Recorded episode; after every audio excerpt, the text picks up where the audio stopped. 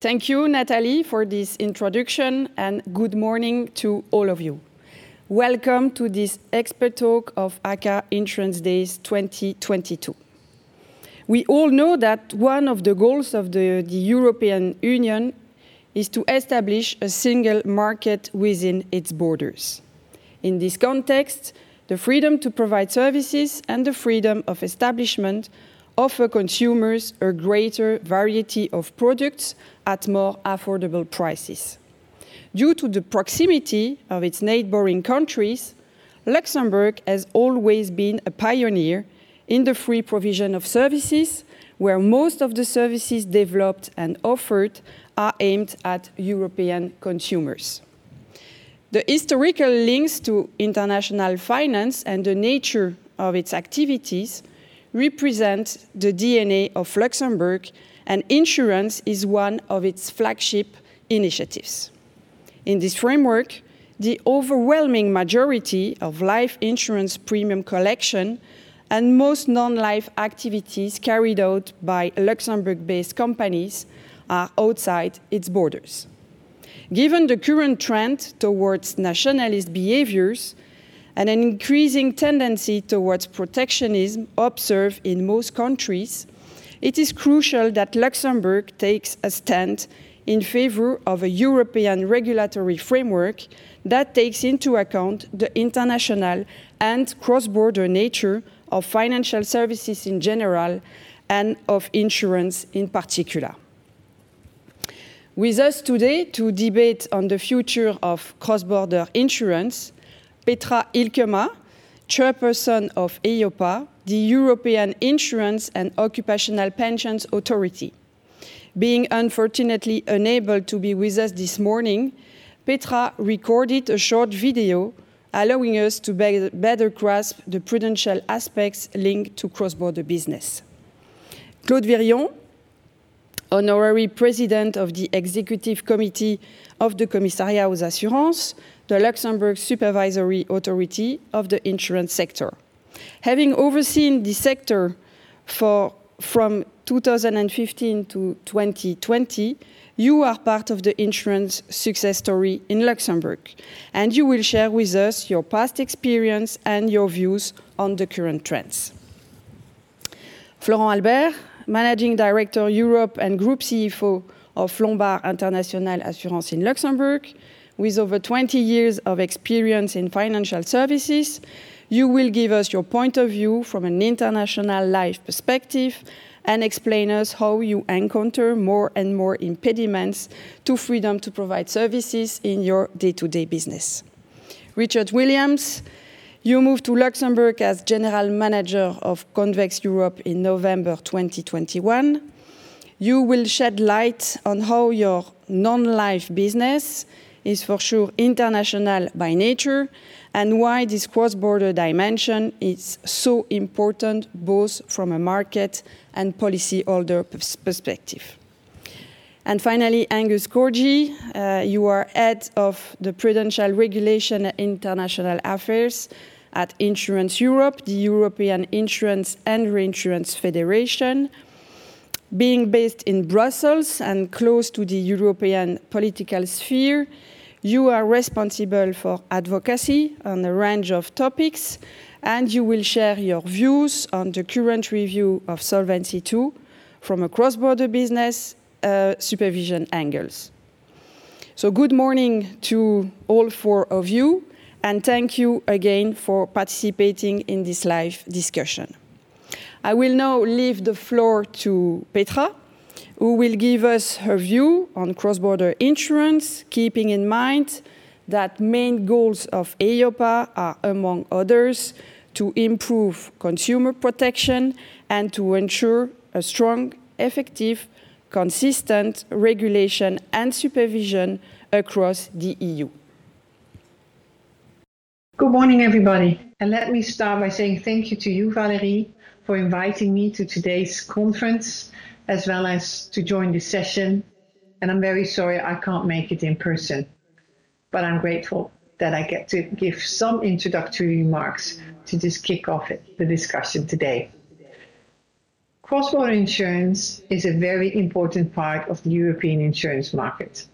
And Luxembourg is well known for being an insurance and reinsurance hub for cross-border insurance products sold under the freedom of establishment and the freedom of services throughout the internal market.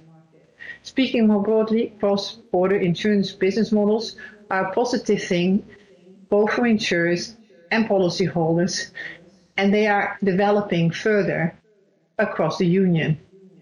The digital transformation of the financial sector, accelerated by the pandemic, is playing a key role here. We see more and more services provided cross-border through the freedom of services by using digital platforms to reach consumers throughout the EU. Cross-border premiums have been going up steadily in the last five years compared to domestic premiums. And in most cases, these services are to the benefit of European consumers.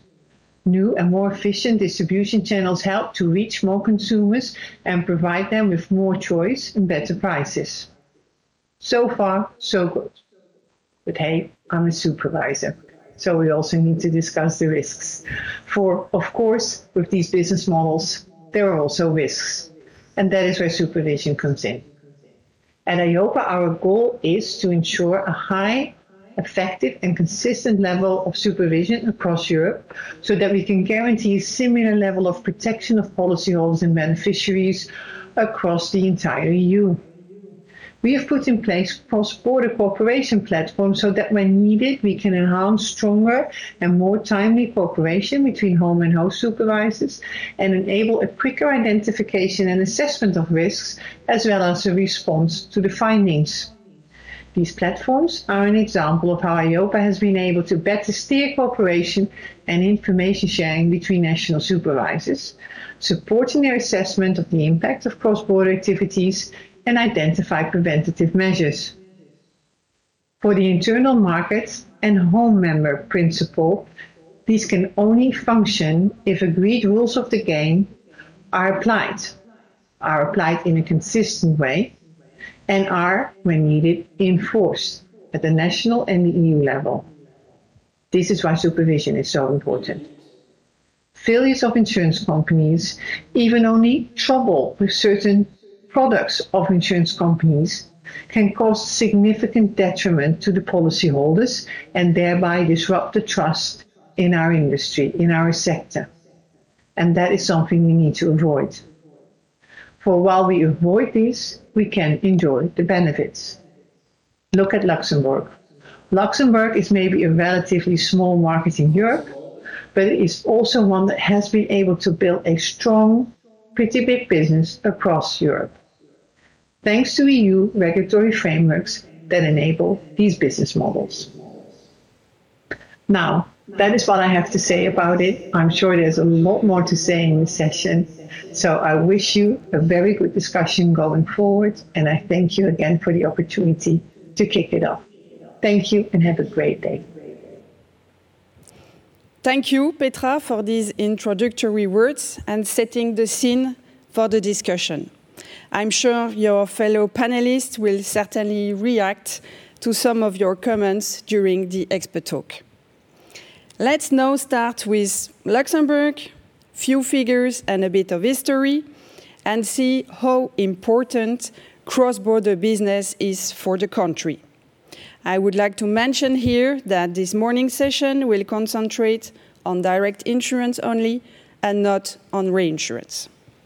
So Claude, before diving into a few figures, what do we mean exactly by cross-border business, and what are the main business models we are talking about? Well, thank you, Valerie. Well, at first sight, the answer seems obvious. Cross-border business is all business which is sold outside the country where an insurance company is headquartered. In fact, things are a bit more complicated. When engaging in foreign markets, an insurance company has a choice between different business models. The first business model would be to establish a subsidiary in another EU country to do business in this territory. A second model would be to establish a branch which is also a permanent presence, but without the setup of a legal entity. And the third possibility is just to sell cross-border without a permanent presence in a given territory. From a legal perspective, the first possibility, that is to say, the setup of a subsidiary, is commonly not considered to be cross-border business, for uh, according to EU and even worldwide rules, normally supervision is carried out at legal entity level. So whenever you set up a subsidiary in a foreign country, uh, it is outside the control of the supervisor of the parent company. It comes under the supervision of the host country. So that is not meant by cross-border business. Uh, cross-border business is so limited to the establishment of branches, uh, which is normally called freedom of establishment or cross-border sales without establishment, which is called freedom to provide services. At EU level, there is an additional complication. For the EU directive are only speaking about freedom of establishment and freedom to provide services whenever the business is done in another country within the European Economic Area. Mm -hmm. So European directives neglect all the business which is done outside the EEA and which for Luxembourg represents quite a large portion of its business. So, uh, to resume myself, when we are speaking about cross-border business, we are just meaning freedom to provide services and freedom of establishment within the EU or uh, the EEA. Thank you, Claude.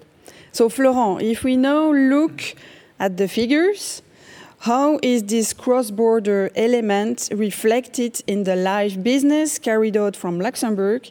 And have you seen an evolution since the past five years? Thank you, Valerie. We, have seen uh, a reasonably stable set of numbers when it comes to life insurance premium. Um, and that's been really between 25 and 30 billion uh, euros per year. Uh, to Claude's point, uh, most of that uh, amount is cross-border mm. by nature, 90 to 95% is on a cross-border basis. Uh, and within that, a very large part uh, relates to uh, EU or EEA. Um, that's been uh, obviously following to a degree the uh, evolution of uh, market dynamics. Mm -hmm. so we have seen that 2020, for instance, uh, because of the pandemic, uh, so a bit of a drop, of a decrease uh, in overall premium. But the dynamic, the long-term dynamic, if we just look at the last five years, is quite positive. in general, with a, a, particular focus on certain markets, um, you know, France, Italy, and, and Scandinavia, uh, mm -hmm. for instance, are, are leading the way. Uh, at Lombard, we're reasonably aligned uh, with this um, market uh, mm-hmm. dynamics uh, in terms of growth, but also in terms of uh, country yeah. pattern. Uh, there's been obviously a very important development uh, over the last five years, which has been Brexit, uh, where a significant portion of um, life insurance premium was invested or came from the UK. The dynamic has changed post Brexit, so that's no longer EU, mm. obviously but it remains an interesting market for some of the market players mm. overall. So I would say it's a good dynamic. It's, uh, it's a, a, solid foundation uh, based on a, a resilient uh, regulatory model, mm -hmm. and we look forward to continue to grow in that space. From a non-life perspective, uh, we can clearly see a huge premium collection increase since, since 2019 and of course, the impact of Brexit. So, Richard, how important is this cross-border dimension in your day-to-day business, and has it been a decisive feature in choosing Luxembourg for your EU hub? Thank you, Valerie. Um, I mean, the short answer is yes, but should probably go into a bit more detail. Um, as you say, the uh, non-life market has grown substantially in the last few years in Luxembourg. I think it's more than trebled since 2018. Um, and income is now around 15 billion euros. Um, I think most of that growth has, is cross-border business. Mm-hmm. Um, from Convex's perspective, the vast, vast majority of what we do is cross-border business. Mm-hmm. Um, when we looked to set up a European entity, uh, we factored in sort of many important things um, that included access to a skilled workforce, um, a strong, well-reputed regulator. Mm-hmm. Um and infrastructure within both the country and sort of links into the rest of Europe. We were in a slightly fortuitous position that Convex only started trading in 2019, and so Brexit was in motion but hadn't obviously been finalized, and we didn't have the same issue with as many other U.K.-based companies in terms of servicing European clients through that tricky period. So we were able to take a step back and um, take our time and think about, you know, what we wanted to do. Um, the end result of all of our explorations was Luxembourg. For the reasons I've mentioned, and possibly another attractive feature was access to the Big Four accountants in setting up a business and being able to tap into lots of local expertise as part of that infrastructure. And um, yeah, so we've been up and running for just over a year now. And um we're delighted with the choice we've made and for all the reasons I've mentioned. Thank you. Claude, if we now uh, compare Luxembourg insurance business to the European one, what would be your main observations? Well, uh, Valérie, let me please give some figures about the overall cross-border business uh, within the EEA. The overall cross-border business represents 106 billion euros, which is roughly 9% of overall premiums written by European insurers. As mentioned by Petra, this percentage has gone up slightly over the last two years, but all in all, there has been more stagnation for already uh, in 2010 when we exclude the U.K., which is no longer um, a member of the European Union, we already were at 8%, so it's really not a big increase. Um, there are two major players when it comes to selling cross-border business in Europe. That is uh, Ireland, which uh, is on the first seat with 34% of this 106 billion, mm-hmm. followed by Luxembourg with 28%. So these two jurisdictions together represent more than 60% of cross-border business. When we restrict our view to life business, this percentage of these two uh, jurisdictions would even be uh, above 88% of all cross-border business. So now seen from a Luxembourg perspective, uh, 70% of premiums written by Luxembourg insurance companies stem from cross-border business in the sense we have defined it, so business written within the EEA. If we were to add to this business, the business written outside the EEA, the percentage would even go up to 93%. So we are really dependent on uh, the cross-border international business written out of Luxembourg. The question is why? Why did Luxembourg succeed? Of course, there are uh, reasons uh, related to Luxembourg as a whole, such as political stability, um, regulatory stability, also to the extent possible, of course, due mm-hmm. to ever-changing European directives, an appealing ecosystem. Mm-hmm. But there are also reasons more specific to the insurance sector. First, I think Luxembourg has a long-established experience in cross-border business. The first cross-border companies were the P&I clubs joining Luxembourg also uh, already in the uh, 1980s. Uh, there is the good uh, repute of the place uh, um, in itself. There is one of the arguments put forward by Brexit entrance to Luxembourg was the existence of a dedicated supervisor just dealing with insurance business, and of course, for life business, very important, the synergies with the financial sector as a whole. Perhaps a last question is, okay, we know where cross-border business comes from, but where goes it to? Yeah. I think there are two main countries which buy cross-border business within Europe. The first place is Italy, uh, which buys roughly 28% of the 106 billion cross-border business, followed by France with 19%. Uh, these two countries are not the main buyers of cross-border business Europe-wide, but they are also the two main clients of the Luxembourg insurance industry.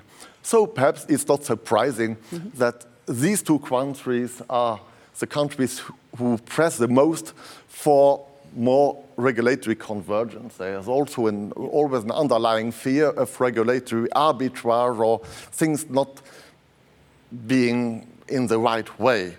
But it is too fair to say that although uh, the imported cross-border business is important in absolute figures, normally for big countries, they only represent a small part, a small share of the markets. There are smaller jurisdictions, especially in the north of Europe, who are dependent on imported cross-border business for more than 50% of their uh, premiums. And normally, these countries do not complain about any problems. Thank you, Claude. So, let's now focus on the regulatory framework and the trends we are seeing in terms of supervision. So, cross border business is generally perceived as adding an extra layer of complexity due to the variety of products insurers are offering. On that basis, there would be a need to ensure that both the insurer itself and its supervisor fully understand and assess the risks associated to the business underwritten on a cross-border basis. So Angus, coming back to the introductory words of Petra, do you see a causal link between the increase of cross-border business uh, within the EU and the introduction of this concept into several EU regulations. Why cross-border business is currently being seen as riskier by uh, European policymakers. Okay, uh, thanks Valerie. I mean, I'd just like to start by echoing some of Petra's comments that, you know, we, we definitely see that cross-border business brings a lot of benefits to the, the insurance market in Europe and to policyholders. And I think that's a really good starting point to, to frame the discussion.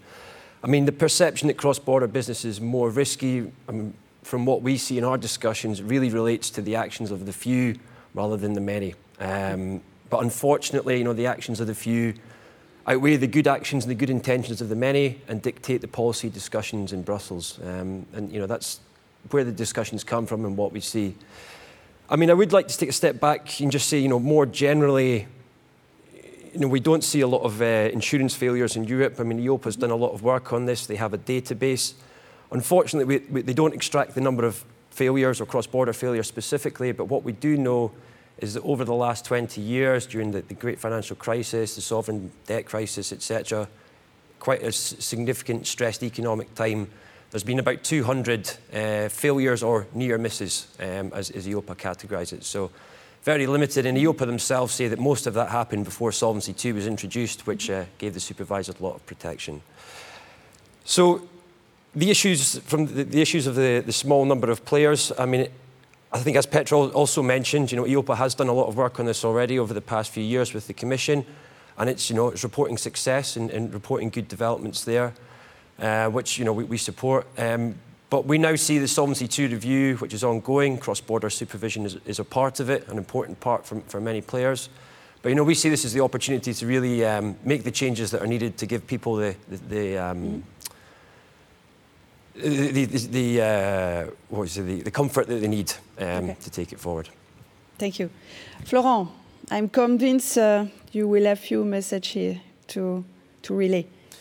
Yeah, I mean, first, um, obviously, I think it's important to say, and coming back to Luxembourg, within the context of, uh, of Europe, that Luxembourg is an important hub. Uh, Claude mentioned how important it is from a cross-border uh, standpoint together with, uh, with Ireland. And the fact that Luxembourg has developed uh, its framework over the last few years, a couple of decades, uh, is really important in terms of setting the scene for you know, a solid, reputable uh, cross-border business. Uh, cross-border is incredibly important to uh, a lot of end clients uh, in the life insurance space. Uh, it's important because many of them look for asset diversification. Uh, many of them look for solutions that are not necessarily available in the country where they reside. Mm-hmm. and they look for solutions that are resilient uh, and that are competitive. And you know, the cross-border business on the life insurance uh, side, uh, in particular, in my view, can provide a lot of that to those end clients.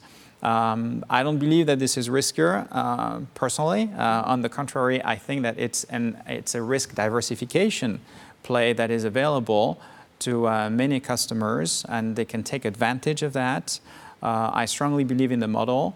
Um, we are seeing, and I'm sure we'll talk uh, about it more, we're seeing some uh, pressure for some of the regulators. And um, Claude mentioned, you know, the, the, the, two in particular that are uh, more uh, in, involved in that with France and, and, Italy. But the strength of the model is, is, in my view, its diversification capability, and that's why cross-border is so important mm-hmm. uh, in insurance today. Richard, do you agree? I mean, I do agree. A lot of it's been covered already, but um, just from sort of a couple of other thoughts, maybe. Um, I think the way the, the world has evolved over the last few decades with M&A action means there are less insurers offering more coverage in more places, and by definition, cross-border business is going to increase rather than decrease. And I think we just have to go with the times. Um, I, I'm all for you know, regulatory scrutiny and things being done on a consistent and professional basis. I think that's absolutely imperative to the product we offer to our clients that enables them to offer what they offer to their clients. Um, is it riskier? I don't believe so. I think every insurance business should be aware of the rules and regulations that they uh, are subject to and the markets they operate in. And I don't strongly believe in that, certainly in the business that we write, that the sort of location of uh, where we sit as a regulated entity mm-hmm. matters too much in that respect. Okay.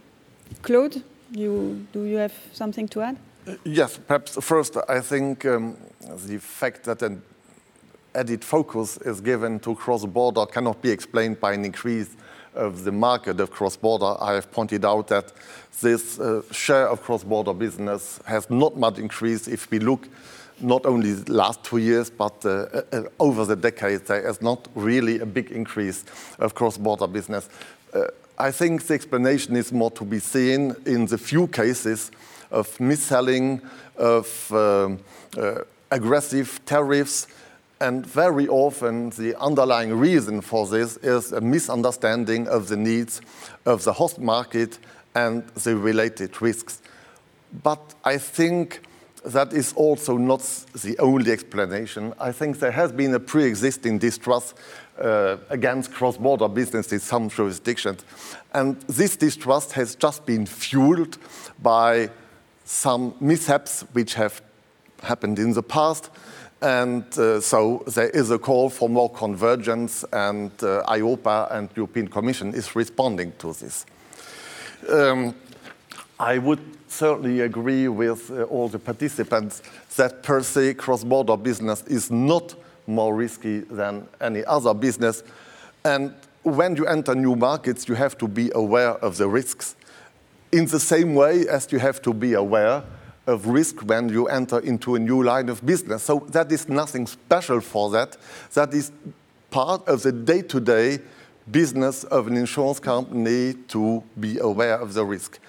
And when it comes to supervision, I would not advocate a special attention to cross-border business, which would go far beyond what is asked for for the day-to-day supervision of all business of insurance companies. I think if we were to add a special task just for the sake of convergence, that would distract supervisors from their normal duties of supervision. It would eat time which could be spent better otherwise.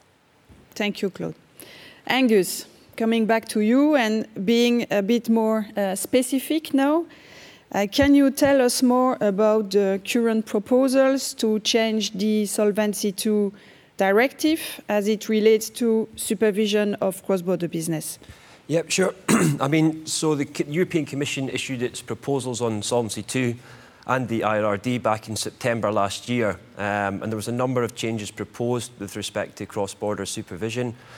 We can categorise these into three buckets, I would say. The first is the, the, the information from companies to supervisors. The second is the, the discussions between supervisors themselves. And then thirdly, the role of EIOPA uh, in, in all these um, discussions.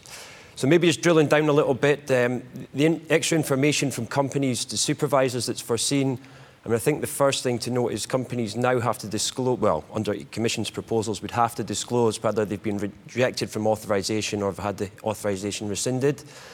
Um, and there's also there's the possibility for direct requests from host supervisors to the companies uh, under certain circumstances. That's foreseen in the Commission's proposal.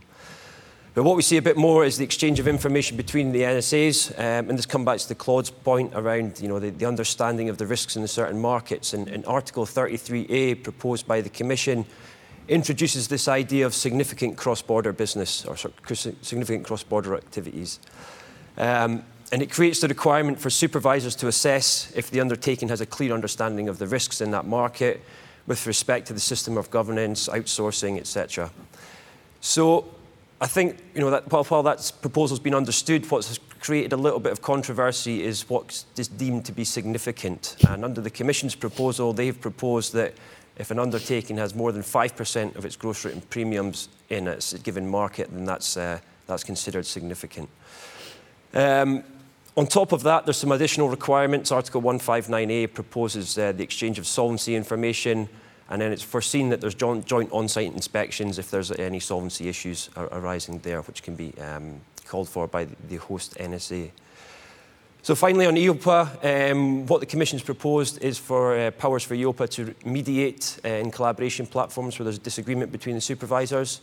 Um, and it's also given, well, proposed for EIOPA to have the powers to initiate an, an on-site inspection of its own accord. Um, so that, that's broadly what the, the, the proposals uh, cover. Mm -hmm. So that was from the Commission. And now, just before the summer, we had the European Council under the French presidency agree its general approach. Um, and this is what we expect the, the, the Council to, to negotiate on in the trialogues discussions probably next year.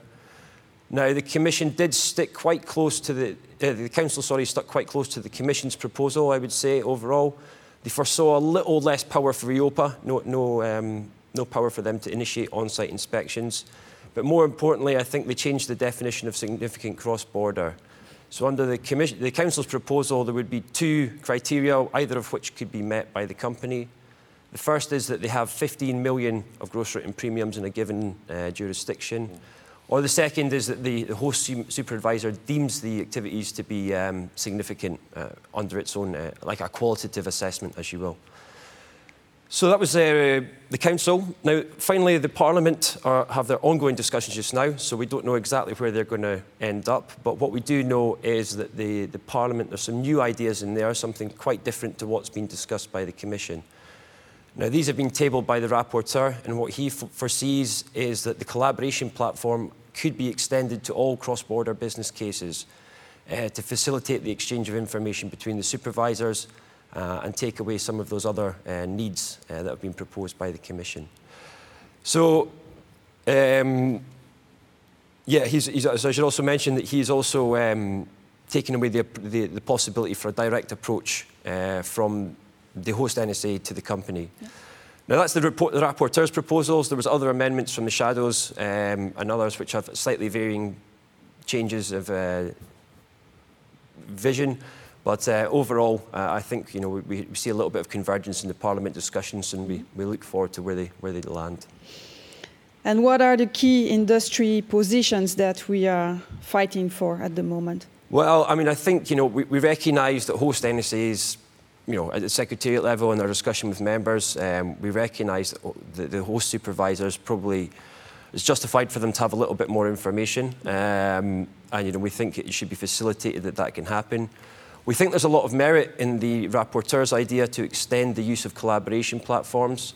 However, we would caveat quite strongly that, you know, that it's not needed in all cases. Uh, in creating a collaboration platform under every single case of cross-border would create huge amounts of work and burden for supervisors, for companies that's unnecessary. Mm -hmm. So what we would propose is that the collaboration platform idea is only used where it's been requested by the host or the home NSA um, in, in that particular case. We think we also would like to see the, the, direct requests to companies really be quite tailored and only really used in exceptional circumstances.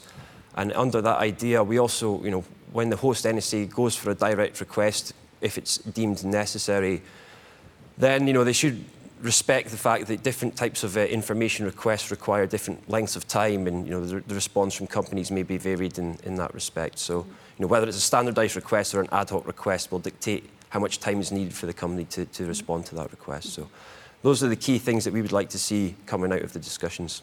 Any idea or where are things likely to land? Well, um, you know, as I say, I think the good thing about cross-border business is that the cross, the cross-border supervision um, is that everyone has the same sort of intended outcome. It's to deal with these problem companies and hopefully not create too much burden uh, for, for those other companies.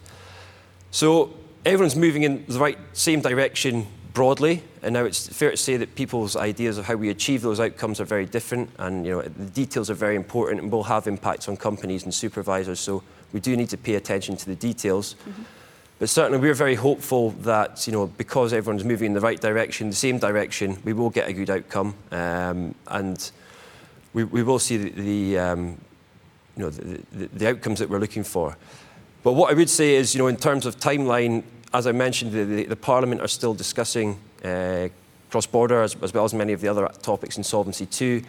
Now, some of the other topics in Solvency II discussion are a bit more difficult than the cross-border. Um, so we expect that actually the timeline foreseen by the Parliament initially might slip into next year and the trialogues might be delayed um, a little bit into next year. So the timelines are slipping and I think it's also important to, to reflect that cross-border is only one part of the bigger Solvency II discussion. Um, and yeah, I mean, the, as I say, there there's challenges with other parts of the discussion which could um, you know, influence the cross-border uh, discussion. So. Okay, so political discussions are ongoing. Yeah and we hope for something more pragmatic. Exactly, exactly. Uh, but however, it seems that this will be challenging discussions. So, having uh, skimmed the Luxembourg perspective and the regulatory framework, uh, time has come now to share your practical experience and to understand increasing impediments to your day to day cross border business.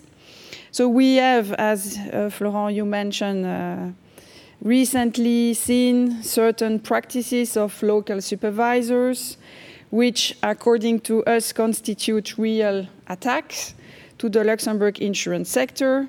These practices crystallize the fear of seeing one of the EU fundamental freedoms, namely the freedom to provide services, being impeded in one or several sectors' main markets. So, Florent, are these attacks a real threat for the business model adopted by many life uh, players in our sector?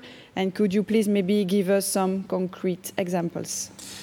Yes, well, First of all, as a um, business operator uh, in this sector, I certainly welcome regulatory interactions. I, I welcome uh, uh, willingness to uh, drive to some level of convergence and, and oversight, um, just for the purpose that it is aimed to avoid having specific regulators uh, taking specific actions that could be contrary to uh, the overall market dynamic and the overall market benefits. Um, yes, we, we have been seeing uh, over the last few years some gradual increase uh, and, and more aggressive behavior uh, for some of the regulator in, in some large jurisdictions. Um, Luxembourg is subject to uh, professional secrecy. That's Article 300 of the, the, the life insurance sector, uh, the law on, on, on life insurance sector. Um, there are very strict uh, constraints uh, that go with the uh, professional secrecy. Um, when asked for data uh, and data is quite critical, by certain jurisdictions, we may have conflict of law uh, that are very difficult for us to manage uh, because we're being asked by certain authorities to provide in a certain way data which we cannot share without breaching local professional secrecy.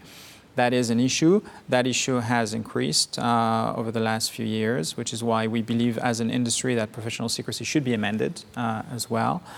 Um, we're also seeing a request for uh, more targeted uh, data, uh, which relates to, uh, to AML. We're seeing um, more attempts to localize uh, freedom of service business. Uh, in certain markets, uh, some of the market players have established either branches or uh, subsidiaries, so there is a local presence, but that's not the case in every jurisdiction. And we are seeing uh, certain countries being uh, more strict or more demanding when it comes to permanent establishment requirements. So there are a number of factors today uh, that we have to be very vigilant about, and we have to be very strict. Uh, freedom of service, as Angus mentioned, uh, you know, is embedded in the law. I mean, it's European regulation. Uh, it is one of the pillars uh, of, uh, of free market within the EU. We have to make sure that through EIOPA, uh, there is the appropriate level of convergence and, and, that we do not have some of the markets that essentially decide to apply certain mm-hmm. um, a certain interpretation mm-hmm. uh, of the regulation to their benefit, to their domestic market benefit, as opposed to uh, the ability of uh, end clients to benefit from a wider market. Okay. Richard, what do you observe from a non life side? And uh, what are your views on the recent EIOPA's consultation on uh, third country governance uh, arrangements? Um, I mean, firstly, I'd like to say that I think we sort of welcomed and received the consultation quite happily. Um, I think it's highlighted with clarity many of the things we were focused on in our first year of setting up anyway. So that's sort of been, been a positive from our side. Um, I think you know any regulated activities that are carried out carry risks with them. Um, part of our role and responsibilities is to make sure we mitigate those risks and, and have suitable controls in place and governance. Um, those risks will materialise regardless of whether it's in a head office or in a branch. So I don't think it's particularly uh, important on that side. Um, EIOPA should probably be happy that the sort of policyholders are being looked after in terms of the controls that are in place, mm-hmm. um, and that ultimately is to the benefit of both policyholders and insurers alike that there's a good rigid framework in place. I mean, international markets do provide benefits to EU customers um, with the products that are available. So my background originally is a sort of the aviation world, and you know a lot of our clients are European airlines. A European airline not only insures its fleet for all its physical damage exposure, but obviously needs liability coverage to uh, be able to fly, um, both first and third party. The limits that are required are substantial and need to be provided in the, into the international market. Uh, we, we play a role in that, in that space, and um, ultimately, the policyholder, i.e., the airline, benefits from having you know, a wide spectrum of insurers to trade with, uh, a more competitive product, a more robust product, and ultimately that passes on to the ultimate customer, the public who are flying, uh, and helps contribute to competitive air travel. So uh, that's just one example of how the international non-life market can sort of help the ultimate sort of EU citizen.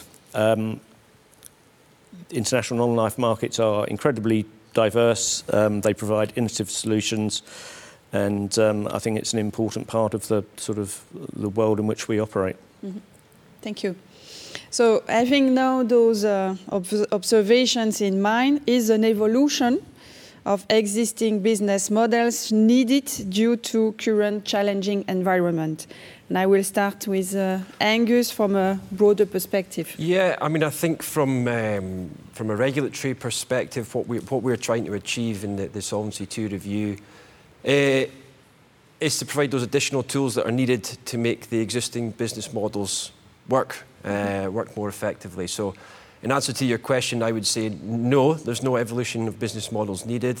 Um, the exception to that would be the, the, the companies with the, you know, the bad operators, shall we say, who mm-hmm. you know, perhaps um, you know, do, do, need to do a little bit more work on, on how they operate. But in, in general, no, I don't think any evolution of existing models, business models is needed.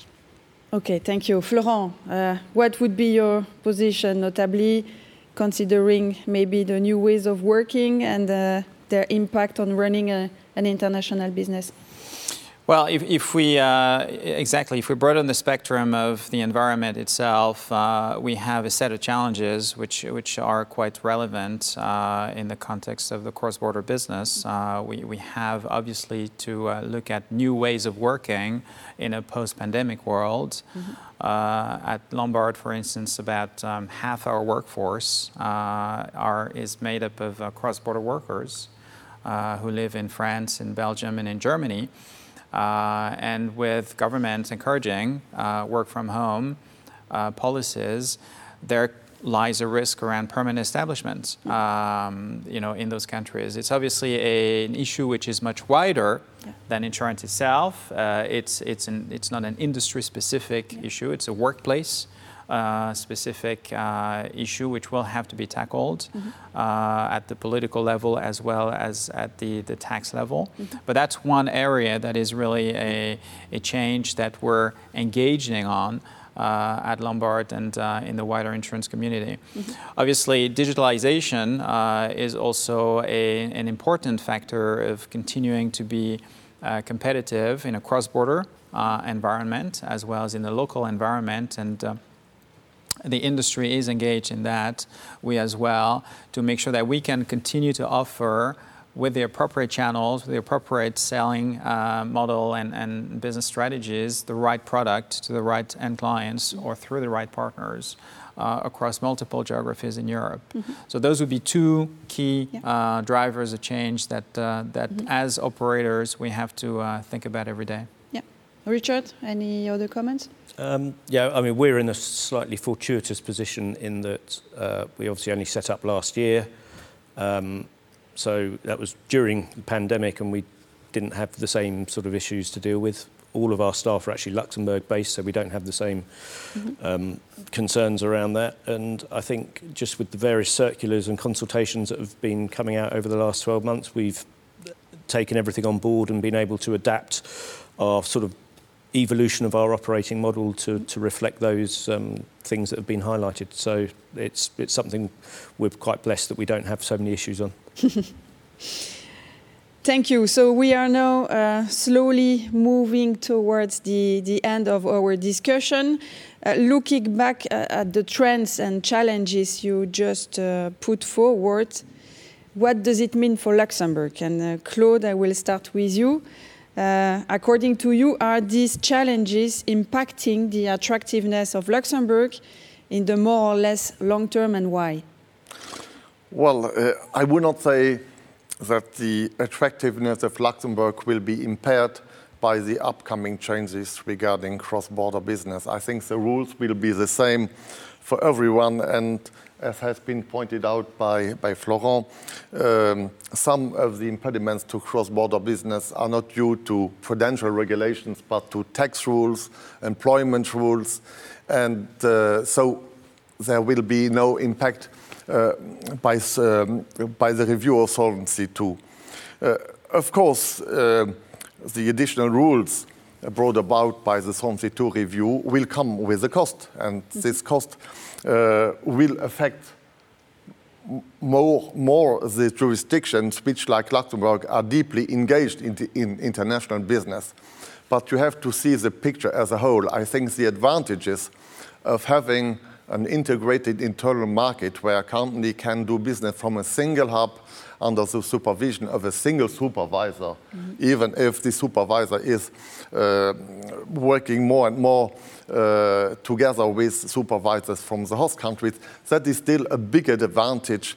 And uh, these advantages uh, outweighs additional costs, even mm-hmm. uh, if these costs um, uh, are uh, coming with, with, with new rules. And I give just an example. When the UK left the European Union, of course, UK insurers had a choice of uh, different business models. They could have mm-hmm. established subsidiaries in different EU jurisdictions instead of choosing one jurisdiction, uh, jurisdiction for single hub and doing business out of there.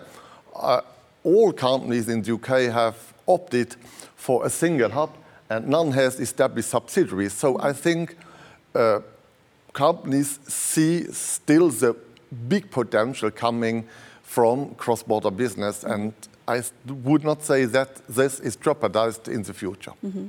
Florent, maybe you, you would like to react? Yeah, I, I think that I would uh, agree with uh, what Claude is saying. We need we need to stay vigilant, um, you know, in the face of uh, new and upcoming, upcoming regulation. Um, as um, you know, business operators, we never like adding costs uh, because you know somehow something has to give and, and profitability matters. Mm-hmm.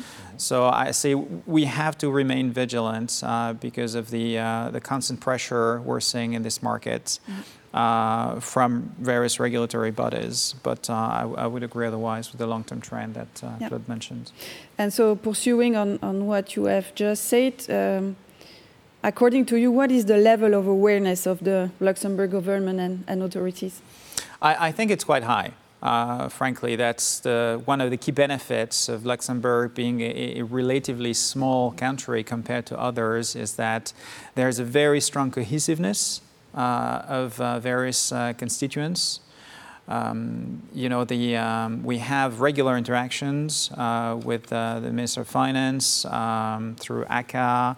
of course, the CAA is a, is a key party to um, how business is regulated and how business is conducted um, the ecosystem around what is important for the success of Luxembourg as a country is very strong as well. I mean, Luxembourg for Finance. Uh, uh, through uh, Nicolas Mackel, does a great job at promoting the industry. So there is a vested interest, I would say, at the political level at making Luxembourg as competitive as possible and as, at keeping it on the map um, I think there's the expression of you know, punching above your weight. Uh, that, that's what Luxembourg is aiming to do, has been able to do for many, many years.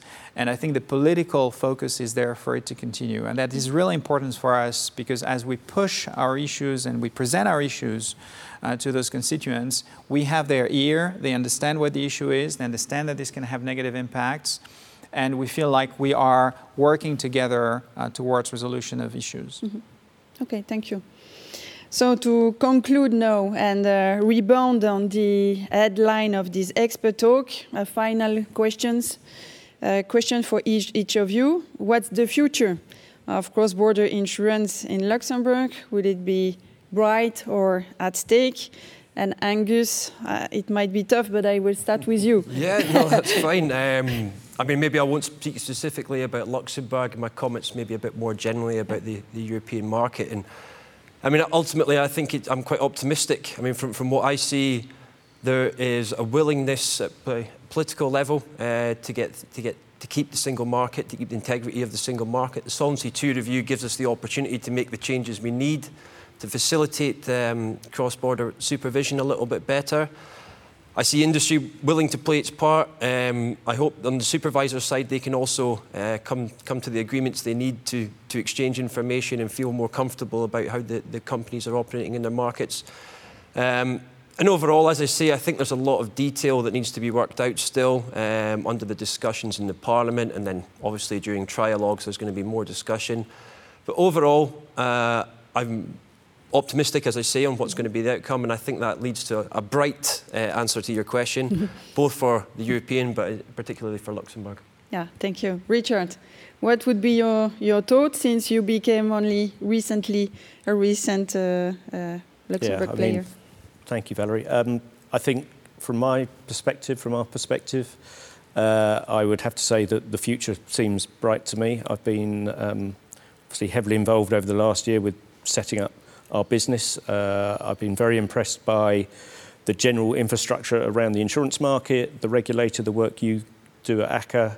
Uh, I think the sort of, to echo the points made already, um, the, the general sort of local communication is fabulous and shouldn't be underestimated. Um, there is access to skilled workforce. You know, we've touched on the issues around pandemic and dealing with that, but I think the accessibility to a skilled workforce, the big four, um, and the sort of geographical location of Luxembourg makes it a very attractive proposition, to be honest. And um, we certainly are very, very happy with the choice we've made. Mm -hmm. Claude, according to you, will the success story continue? Well, um, I think so. I think the freedom to engage in cross-border business is at the very heart of European internal market, and no one wants to put that at stake. Of course, there will have to be adaptations in the future. Some adaptations might seem to to uh, to give place to worries when we are just in front of new tasks. But Luxembourg has always proved to be able to cope with these new challenges and even to turn challenges into new success stories. Mm -hmm. uh, just give example, Brexit or uh, from C2 with internal models where Luxembourg is now developing as a center of competence for internal models. So let's look with confidence in the future. So Florent, the final word is for you. Thank you. Uh, I am confident um, there is also, of course, uh, a level of uh, attention we need to continue to have. Mm -hmm.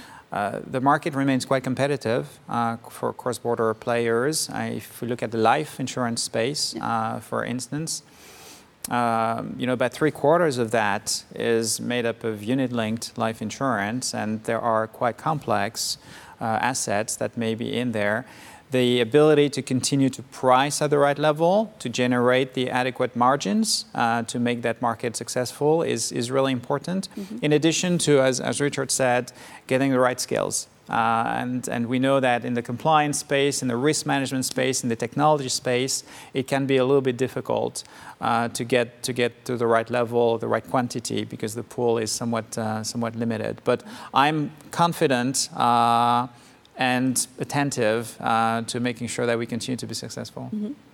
So this concludes uh, our expert talk, very rich in exchange uh, of views.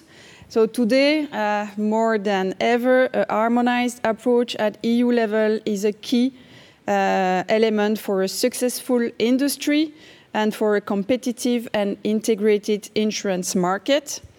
As recently mentioned by our Minister of Finance, insurance players need smart regulation in the EU financial sector to ensure openness and strengthen competitiveness. So thank you to all of you behind your screens for following us uh, this morning, and thank you to my panelists for their involvement, their availability, and the interactive discussion. Nathalie, it's time now to move on on the second session uh, of the day. Thank you.